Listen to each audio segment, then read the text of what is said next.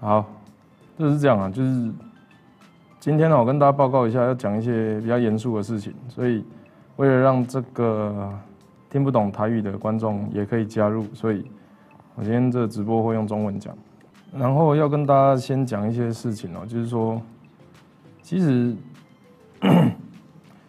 有很多人觉得转型正义是打击政党，我觉得真的是不是不是这个意思。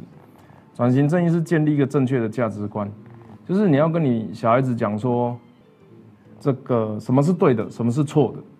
其实我觉得这件事情大家不一定知道。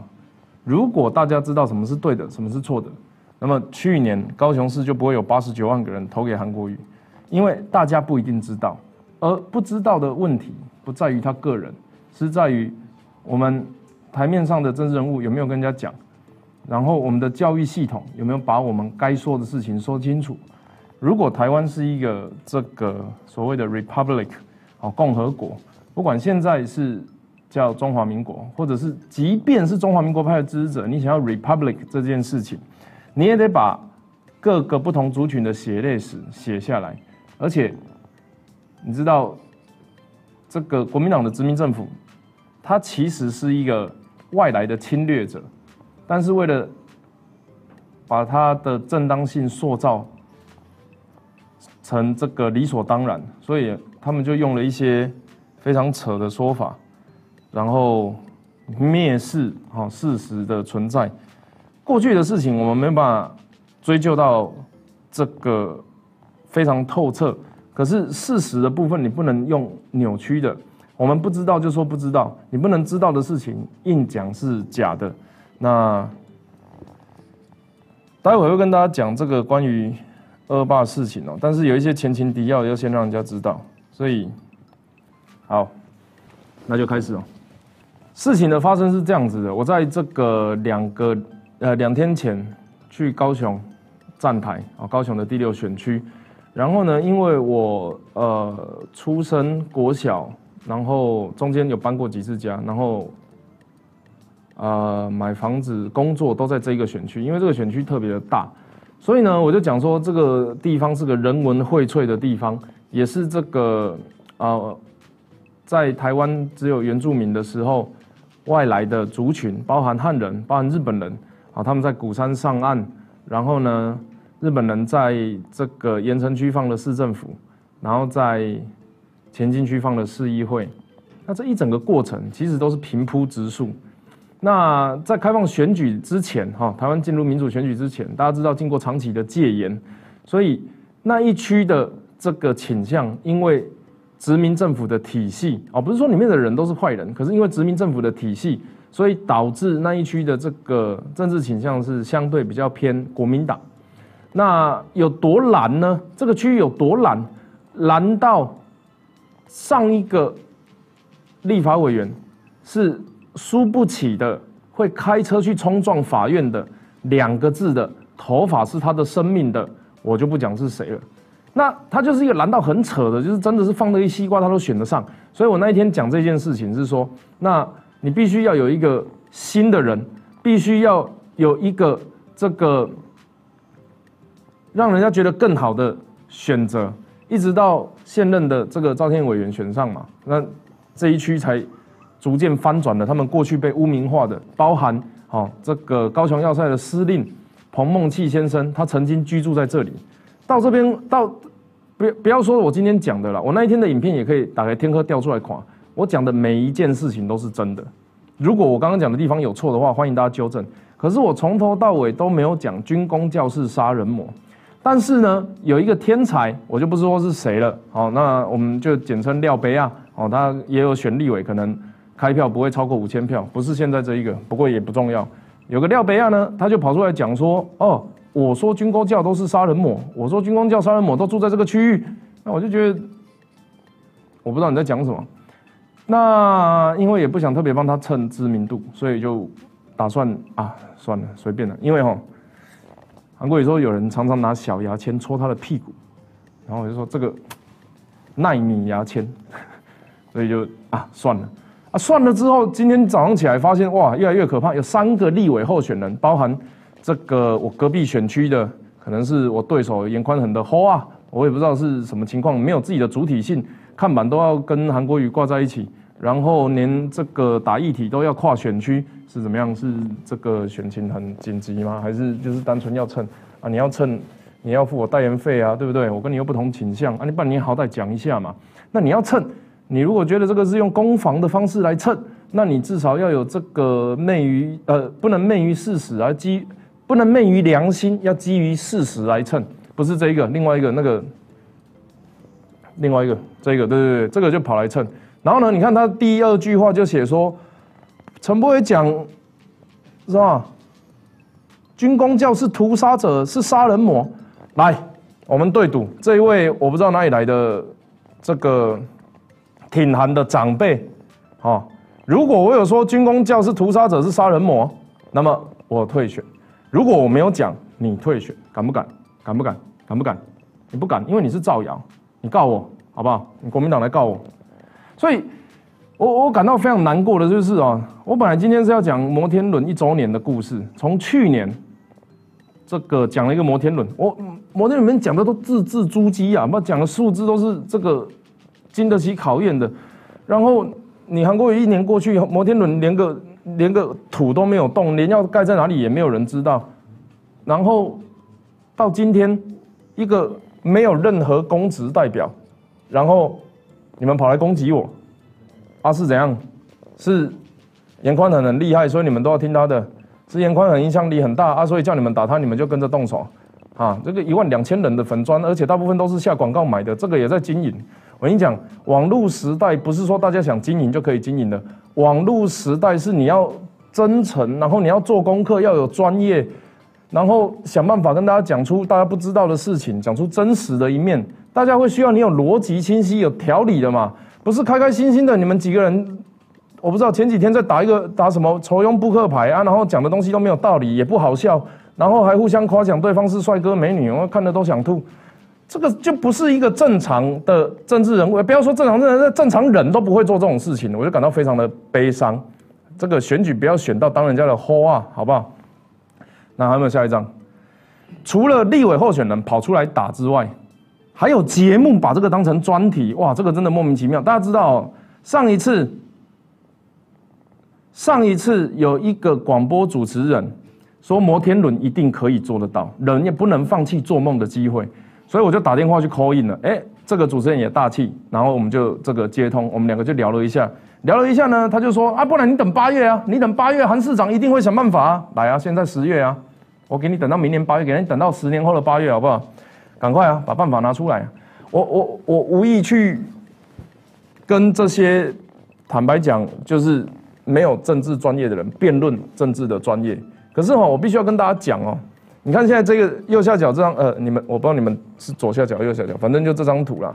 你看它的标题是选举到操弄仇恨，陈柏伟高雄呛第六选区是杀人魔居住区。啊，他曾经住过啊。啊，我事实上我里面也是讲，登基以来过去迄种恭喜屠杀者跟杀人魔居住的区区域，我没有讲错啊，我我没有讲错啊。啊，事实上就是国民党有一个人命令在高雄市区打了十三万发的子弹，然后他住在古山区，就住住在那个寿山上面。这这个我们过去叫茶刷，我没有讲错，我哪里讲错？啊，这也可以做专题哦。然后这位我不知道，我其实不太认识他，我比较认识他妈妈，所以他也跑出来讲，就大家讲的很开心呐。然后呢，王世坚议员可能他也不知道我那天到底发言讲了什么，他就说啊，博伟可能是失言呐，哈哈。这个我觉得不用这么勉强哈啊，知道就知道，不知道就不知道啊。因为你看到的是被包装过的言论，所以你觉得我好像失言，我没有失言，我不会道歉。以上点名的各位批评者，欢迎来跟我对赌。如果我有说军工教是屠杀者是杀人魔，我退选；如果我没有的话，你们全部都会下地狱，敢不敢赌？莫名其妙，选举选成这样，有个悲伤的。我到现在哦。半罐矿泉水，一碗清粥就在跟你们选，然后你们那么乐色话一大堆，一点自己能够提出来的事情都没有，口号喊什么拨乱反正，这个脑子装什么？跟大家讲好，你们越不想让大家知道的事情，我们就把事情讲清楚、说明白，让大家自己判断。在二二八事件爆发的时候，这个讯息，因为透过日本时代建设的媒体传播网络，包含广播，哈啊等等的，慢慢传到中南部。在三月一号的时候，高雄的市民觉得这不太对，所以呢，他就走出来，哈，市民上街头，希望这个军政府，也就是殖民政府，这个国民党政府当时派任过来的，我们叫军政府。为什么要讲军政府呢？因为第一个，它是军事政府，它是用军事来控制权力的。我们所谓政府有管理人民的权利，但是它有民选政府，也就是现在的我们投票决定的政府。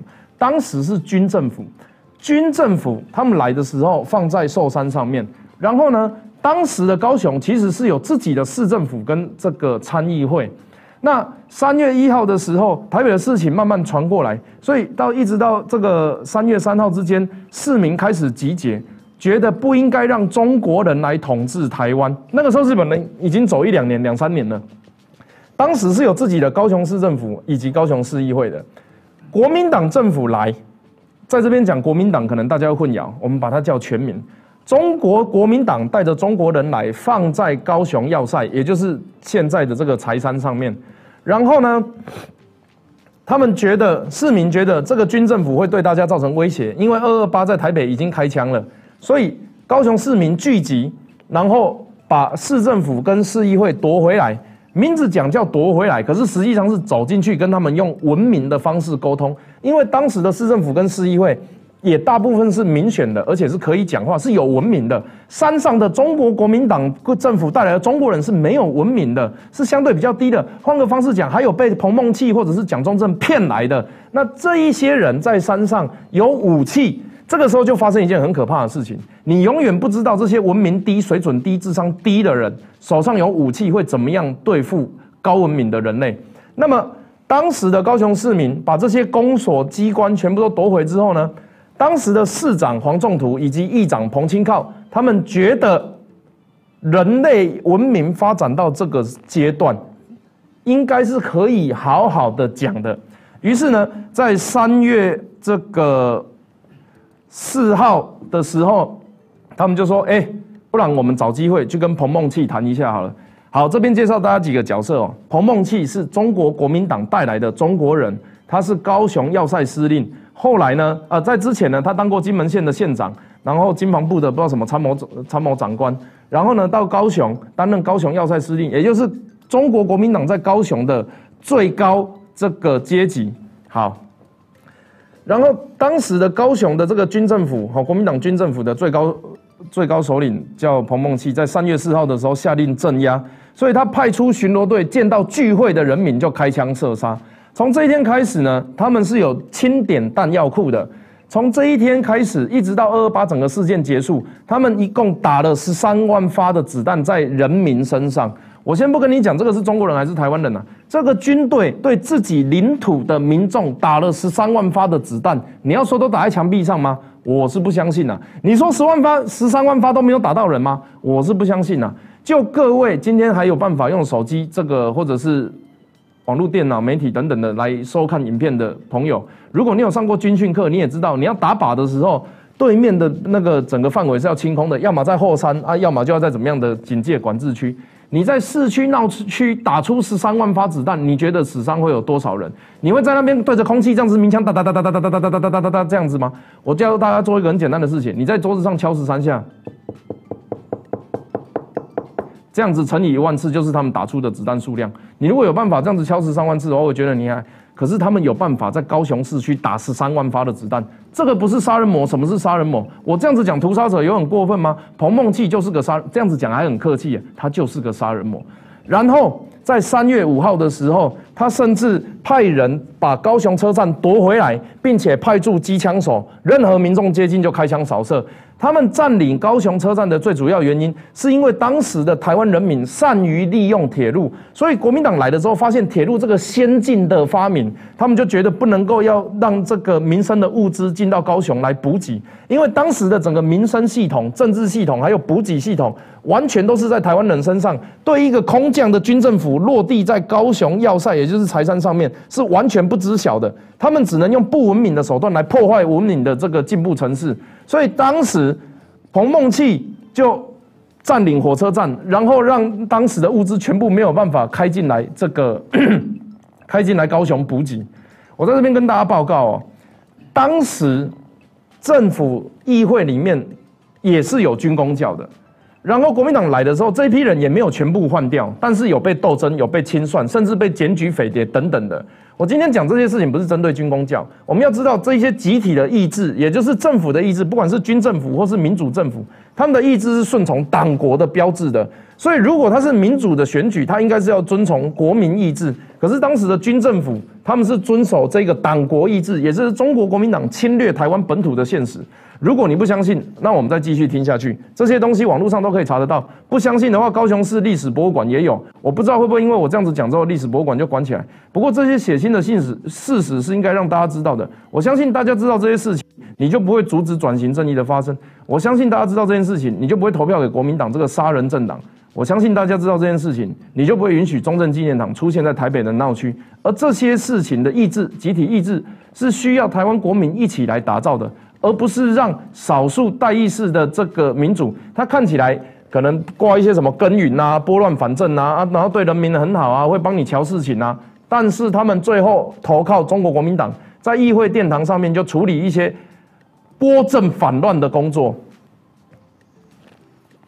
三月五号当天晚上，彭梦器呃接到了这个彭清靠以及。市长黄仲图两个人就送上一张书书卷，希望可以跟他好好谈。彭梦器认为我有枪，我为什么要跟你谈？所以呢，到了三月六号的时候，啊，到三月五号下午他就拒绝这件事情。到三月六号的时候，这个黄市长再次请求见面。为什么要再次请求见面？因为四号到六号这段时间，他们并没有停止对市区炮击，所以三月六号的时候，黄仲图再次请求见面。他在他他跟这个彭清靠以及这个五位市议员，哈，当时民选的是也台湾人选出来的民意代表哦，所以五位市议员加上议长加上市长开着两台车，这两台车上面插着两支大白旗，大家都知道插白旗是什么意思，就是我投降，请大家不要再打了。两军当时根本不是交战状态，是军队碾压民兵的状态，甚至不是兵。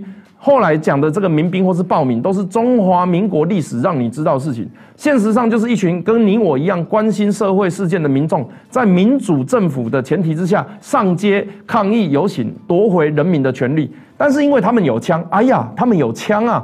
所以呢，当市长跟这个议长开了两台插着白色的这个车子上山之后，他们要跟彭梦器这个报告事情。结果，当他们进去之后，拿出了人民请愿书，希望双方调停的条件等等。彭梦器一声令下，门关起来，把当时的高雄市长跟高雄参议院院长以及五位议员全部绑起来。你以为现在是一个文明的时代，然后可以好好的跟人家讲，结果他就把你绑起来。绑起来之后，他先开枪杀掉了其中几个议员，然后把市长、议长以及剩下来的议员五花大绑。绑在两台车的这个车头上面，车上架着这个两挺机枪，从山上一路往山往市区扫射，包含从我刚刚三月一号一直到这个二八事件整个结束，打了十三万发，其中就有这样子扫射的场景。进入市区扫射之后呢，他接下来就是夺回市议会，他利用市长跟议长在车上，他夺回市议会，夺回市政府，夺回区公所，然后把这个。路上的尸体如果会妨碍到，你要知道他那个时候一定不是柏油路，他是可能是泥土路或是怎么样。他如果路上有尸体的话是没有办法前进的。那当时还有一群你知道核心的这个这个对台湾本土的支持者在路上啊，所以他某种程度在驱离的过程有一些他就倒在这个交通干道上。然后呢，他们就把人死亡的民众丢到爱河里面，那个爱河一路从火车站那边的幸福川到出海口全部染成红色。上网查，我没有骗你，你要知道。当时死了多少高雄的精英？这件事情结束之后呢？他把公所夺回之后，你分成两条路要去这个火车站的汇合，一边就走鼓山内围，一边就走这个我不确定是中华路或者是自强路，反正因为当时也没有记录这个详细的行军路线，你知道，就是能记录的都被杀了，然后另外一边的不会说实话，所以没有真正的这个史实考据，只知道当时的公所位置现在都还在，现在的高雄市教育部就是以前的高雄市议会。打了十三万发子弹，把所有人集合到熊中的时候，当时面临最大的抵抗叫做熊中自卫队。熊中自卫队不止保护在地的高雄人，他也保护当时中国国民党带来的，不管是眷村也好，或者是已经融入台湾社会的外省人，那在保护这些人的情况下，熊中的队长希望在跟这个彭孟基谈判，彭孟基拒绝，甚至是直接开枪回击，所以导致熊中的这个自卫队从自卫队改名变成敢死队，是要夺回这个高雄车站。但是因为对方手上有武器，而雄中自卫队手上没有，所以这个行动终告失败。失败之后呢，他们一样拿着两挺机枪，对着高雄中学疯狂扫射。它也成为二二八事件里面全世界唯一一个被军队攻击的校园。这些事情你听到你不觉得生气？然后说我说的东西是错的，我应该道歉。说我是真勇者，应该要为我的发言道歉。我必须要说，你们这些无知无脑、懵懂、龌龊，而且试图扭曲事实的党国侧翼。都是垃圾。结束之后，二二八事件处理委员会跟民众因为等待市长这个上山谈判的结果，所以他们并不知道包含这个市政府市议会被夺回的事情，他们不知道雄中自卫队发生的事情。他们在这个礼堂里面等，等到这个看起来是彭梦器的车辆，也就是高雄要塞守备大队陈国儒的部队。那他们在礼堂里面等陈国儒到了这个礼堂之后，他把他包围，往礼堂里面丢手榴弹。死者包含许秋仲、王定时、议员黄氏，还有律师陈金仁等五十几个人被乱枪打死。前高雄市长王玉云回忆，当时在市府地下室救出躲藏的弟弟的时候，地板整片都淹满血水，积积水有一节手指的深度。躲藏在防空洞的民众被军队丢入手榴弹，民众跳入当时清澈的爱河躲藏，而军队看到有冒泡的这个部位就开枪扫射，河水染成红色。整起事件短短两个小时，高雄市区包含现在的三民、新兴、盐城前基尸横遍野。谈判当天被逮捕的涂光明、范昌荣、曾丰明三人，在酷刑凌迟之后。三月七号被草率宣判死刑，三月九号在高雄要塞枪毙。原本担任铁工厂技师、开设印刷工厂、跟抗争毫无关系的林雅区区长林介，被林雅区士兵打死，受莫须有的这个罪名连累。啊，抱歉，这个林界因为林雅区有士兵被打死，所以呢，这个彭梦器他就说：“我有士兵在你林雅区被打死，所以你区长应该去死。”然后，他在三月二十一号被枪毙。市长黄仲图跟议长彭清靠以及台电的李佛旭被绳索捆绑，然后呢在颈后打结，士兵用刺刀刺向他们不是要害的身体。然后这个本来以为他们可能会被杀，但是在三月七号的时候却被释放回家。黄仲图跟彭清靠在这件事情之后退出政坛，黄仲图市长转任教职，再也不谈政治。彭清靠议长完全退出政界，父，然后他的儿子回忆，父亲精疲力尽回到家里，两天没有吃东西，心情粉碎，彻底幻灭，从此再也不参与中国的政治或理会中国的公共事务。他所尝到的是一个被出卖的理想主义的悲痛，他迎接的是一个不正常的中华民国。到了这个地步，他扬言为身上的。他为身上的华人血统感到可耻，希望子孙跟外国人通婚，直到后在后代再也不能宣称自己是华人。彭清靠的儿子，也就是后来参选总统的这个候选人，叫彭明敏。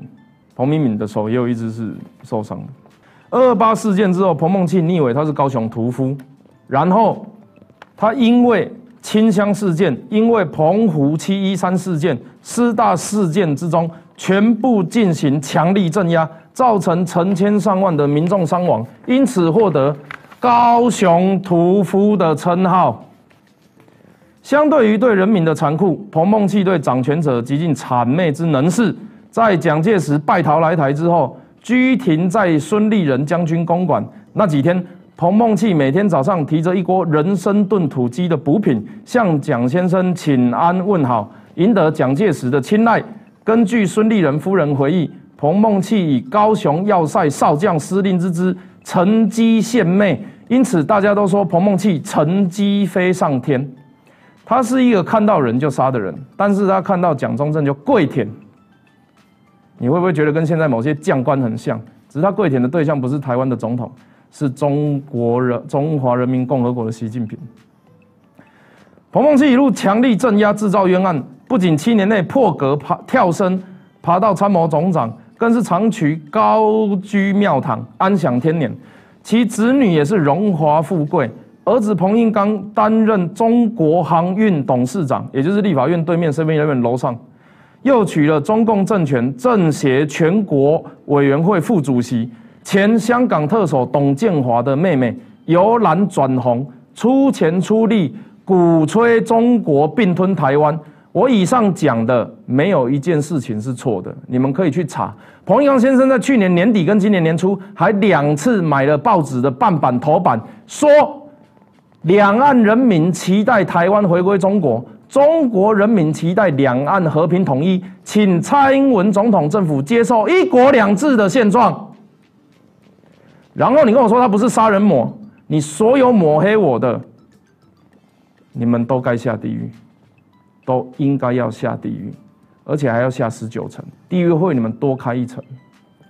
如果我刚刚讲的是七十年的历史，然后你们觉得啊，那过去就过去了啊，为什么现在要再提呢？我用其他的两个方式来举例。首先，原不原谅是被害者的事情。中国国民党的政治人物没有一个有资格谈原谅，谈原谅。如果你家，发生了这种事情，不管他是意外坏或者是加害，有可能是你的妹妹，有可能是你的爸爸，对象有可能有喝酒，有可能因为党国的意志，不管什么情况，你的妹妹是受害者，我不会要求你的妹妹原谅肇事者，但是今天很明显，二八事件有受害者而没有加害者。甚至我们认为，加害者的后代还在中华民国政府享尽荣华富贵，那么我们是不是应该要提出抗议，提出来让大家知道，这个才叫做建立正确的价值观，这个才叫做转型正义。我不会勉强受害者原谅别人，可是要不要原谅是受害者的事情。中国国民党政治人物没有一个有资格叫人家原谅。我举一个很简单的例子，香港现在正在进行反送中。前几天、前两个礼拜也提出，在反封面法提出之后，有人怀疑这是戒严的开始。事实上，他们也不敢贸然宣布戒严。我举一个很简单的例子，叙述香港的状况。如果是在七十年前的台湾，它会长什么样子？林郑月娥找学运团体领袖、社团这个工资，然后到密闭的会议室开会。开会之后呢，先开枪杀掉其中几个，然后将其他人五花大绑。然后从特首办公室里面冲出去，架着两挺机枪沿街扫射香港民众。那么林郑月娥就是香港屠夫。同样的事情在七十年的高雄，七十年前的台台湾高雄发生。然后我不能说他是杀人魔，这样子对吗？如果你还听不懂这样子的叙述，我换一个方式讲：今天中共顺利签得和平协议、一国两制的条约，在明年国民党立委获得八十六席之后。中共政权来台接收台湾，然后国民党的立委本来以为可以保护地方的人民，但是当他们去到大肚山上的共产党政府里面，想要跟共军谈判，结果一行人，包含立委、包含议员、包含现任、包含在野，全部上山，想要跟共产党讲说，可不可以不要屠杀我们的人民？结果全部被五花大绑，并且开枪处决。你觉得很荒谬吗？他在台湾发生过。人可以无知，但不可以无耻。你可以不知道这件事情，但你不能不懂装懂。台湾的历史有很多你们不知道的事情，这也是为什么那么多人希望可以打造共和的一个非常主要的原因。中国国民党政治人物，你们都没有资格，也不配在台湾这个政治舞台上做任何的努力。原谅从来就不是你们的口中可以讲得出来的。转型正义未完成，这些料杯啊，靠妈祖，还是隔壁选区的侯啊，你们都有责任。以上档案不会删掉。首先邀请那些抹黑我的立委对赌，如果我有说军工教就是杀人魔，我退选；如果没有，你退选。我在这边讲，你们不敢。第二，直播线上跟评论无双两个节目，谈论到我，听说还有中天的不知道哪一个节目谈论到我。我知道你们或许不了解高雄的历史，我知道你们长期可能用北部的观点在看台湾，我原谅你们的无知，但是我认为你们应该严正的提出更正，因为当你们用问号、问号、惊叹号在叙述时事的时候，其实是在扭曲台湾人的价值观。最后，台湾人很多历史是被遗忘的，是被选择的，就像中华民国，他常常说元朝也是中国的，他说清朝也是中国的，忽略了汉人在元朝被蒙古几近灭族。而且，当时成婚的汉人必须要向这个蒙古人上供妻子的初夜才能结婚。那个时候就进行了一次种族的灭绝。到第二次清朝的时候，又被这个女真人建立了大清帝国。中国在历史上两次被种族屠杀，他们已经没有办法分清楚自己是不是汉人。这种捏扭曲历史。变造价值观，正是中国人最爱做的事情。不要脸，非常不要脸。如果第二次世界大战日本成功攻下中国，那么我想现在应该是中国的何朝吧？在这样子一个没有正确的历史观、没有正确的历史感、没有正确的价值观，这样子的政权，我们绝对不能信任。很不幸的。台湾人除了要对抗新中国，也就是中国共产党对台湾的侵略意图，同时我们还要抵抗旧中国对台湾人烧杀掳掠的这种极尽羞辱的情势，还有这种加害者要求受害者道歉。跟各位报告，我小时候出生的地方在前金区的自强路，也就是市议会旁边那条路，也就是前金区公所那附近。当时的军队如果没有左转走进火车站。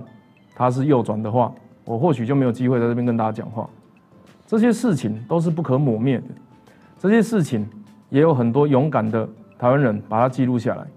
这些事情并不是要挑起种族对立，也不是要挑起什么省级情节，这些事情是血淋淋的历史，而这些事情才是你我该知道的正确的历史观。我们没有要清算谁，我们也没有要这个夺回什么东西。我们要建立一套真正的价值观。这件事情，在满目疮痍、全身都是伤口的台湾民族里面，需要经过预防跟治疗。我们要预防新中国再次跑来台湾，同时我们要治疗发生在台湾土地上的伤口。我们台湾人才有办法挺起胸，勇敢的向前行。我不在意你们对我的抹黑，其实我也不在意你们想要蹭我的人气，可是你们真的。知道你自己在说什么吗？再次强调，我的影片不会删。如果我的这个史实的部分有讲错的话，欢迎随时更正。如果这个几位提到我的立委参选人，你们有种对赌的话，也欢迎随时跟我联络。不然的话，做别人的后话真的很悲伤。我也不知道你们到底是收了多少钱。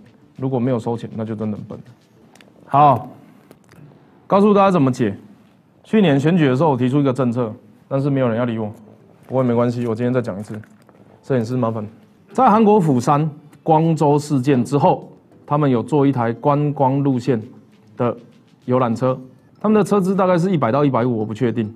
然后呢，他们会有导览的小姐，然后他们会在这个，他们会在公车里面广播啊，亲爱的游客，我们来到了这个人民起义的地方，我们来到了光州大学的门口，我们来到了投掷第一颗这个催泪弹的地方，打死。这个韩国大学生的地方，我们来到后来，啊，这个杀掉这个酷刑不小心打死学生的这个刑场，那这样子的一个观光公车，是要韩国人民汲取历史的教训。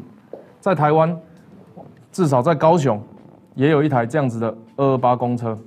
你可以想象，一台车四十个人，一个人大概一百五十块，这样是多少？一千五乘以四，六六千。一趟车是六千块。首先从高雄要塞屠杀点出发，分两条路线行走，一个是走向这个博尔的码头，哦，当时的军用码头，也就是现在的这个铁道公园。然后呢，转进博尔仓库群。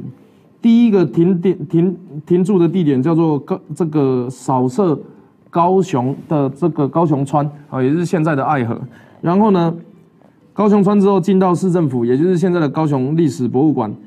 到高雄川的时候就说：“来啊，我们现在要开始杀人呐！我们的机枪就拿出来砍呐！哒哒哒哒哒哒哒啊！最好那台公车上面还贴满国民党的党徽。然后在这边就说：‘哎，各位国民党的同胞们，我们要下去屠杀台湾人哦！’然后机枪就在这边打个一万两万发。然后呢，接下来到市政府里面说：‘接下来市政府里面很多报名哦，我们再把机枪挺进哦，先封锁后门，要杜绝任何一个清扫工跟技工以及。’这个所有市府工作人员全面屠杀，我们要封锁门、封锁花园、封锁市政府用地，然后把机枪挺进之后，把所有市政府里面的人屠杀殆尽。接下来呢，来到五呃这个中正路跟爱河河口，把所有的尸体丢到河里面，把血色染红，凸显我们中国人的武力，好让高雄人臣服。接下来呢？到这个熊中歼灭熊中自卫队，最后转进这个高雄高雄火车站。如果当初你们坐上这样子的观光列车，会有一点点羞耻心，那么你就不能够投给国民党，一票都不能支持国民党。如果你觉得坐这个观光的列车很骄傲，我可以任意杀人，任意开枪。打打死市议员，打伤县市首长，打伤参议会的议长，那么你们就同意未来共产党来到台湾的时候，可以把现在的韩国瑜还有许坤元调到山上打。当这几辆车子在高雄市跑的时候，就是在提醒高雄的历史伤疤。去年我没有选上高雄市议员，但是这些故事我不会忘记。在台中。没有激烈的二二八事件，并不是因为台中的中国国民党比较有人性，而是因为在台中的二七部队以及当时的记者还有人民们，更抢先一步的占领具有武器的公所，后来甚至转进南投以及彰化等地，延续着他们想要进行的这个台湾跟中国不一样的台湾民族运动，包含最近才刚过世的这个黄金岛记者先生，以及之前。啊，我我我我我不太懂哎，这个故事是有杀人的人跟被杀的人，然后你在检讨讲故事的人，然后你在检讨被杀的人，然后你在教你在告诉受害者家属要遗忘，你在告诉说故事人说，呃，你是抹黑扭曲，好，我说说我这个，我说军工教都是杀人魔，我觉得没有智商要到一个程度就好，如果没有智商到一个超过正常人能够理解的程度的话，我认为你不应该。坦白讲，我觉得你没有资格活在台湾。台湾人只是不知道，不是笨，所以大家知道就有义务去跟大家讲。这也是我为什么要从政的原因。从政之前我不知道，我现在有机会在跟网络上各位报告这些事情。可是我必须很严肃的讲，我刚讲都是事实。我有很多外省的朋友，也有很多眷村的朋友。可能很多人不知道，我小时候是在国贸跟正义社区长大的。那个时候，哎，军情社区，那个时候，哎，之前叫政情社区，现在叫军义国宅。转型正义转的是一个价值观，是一个正反并存，是一个这个功过并蓄。那就台湾的现况来讲，你也不用去鬼扯什么日本当初没有走，你也不用去鬼扯什么中共到时候会打过来。就台湾第一岛链的状况，以及当时的中国国民党逃难来台湾的状况，这两个族群，你觉得真的有做到 republic 吗？或者是时间过了就会淡忘了呢？这些加害者晚上睡得安稳吗？这些被遗忘的故事，难道不就是我们常讲的韩国拍得出来，而我们拍不出来的故事吗？我刚讲的彭梦器的事件，你把它拍成韩国光州事件，我敢保证那个票房一定比韩国还要好。我敢保证，所有关心民主自由的国家都会想要看这个故事，只是我们没有办法拍。我再讲一次，当时的高雄市长跟高雄议长黄仲土跟彭清康。就像我们现在选出来的韩国瑜还有许坤元，如果共产党真的来到台湾了，第一个要出事的就是高雄市长跟高雄市议长，请国民党自觉清醒。当时的投靠中国国民党的所谓半山以及本土派系、地方派系，因为出卖台湾人就可以换得地产、换得房产的这些自耕农们，你们一定会下地狱。我活着也要在政治场域上帮台湾人讲话，我死也要做厉鬼送你们下去，莫名其妙。中共来了，国民党执政了，我敢保证第一个出事的一定先是国民党。今天应该不用 Q&A 了吧？今天是摩天轮一周年，送给各位比摩天轮更好的礼物——台湾的历史故事。国民党不得台湾美好，拜拜。大家好，我是台中第二选区大都湖你刷到无方良政的立法委员候选人，我叫陈佩伟，祝大家身体健康、平安大赚钱，阖家平安，给少年人一个机会，台湾囡仔一个机会。我会做拍拼，做骨力，做会拍拼，二抗二抗，台湾那样，做会赢。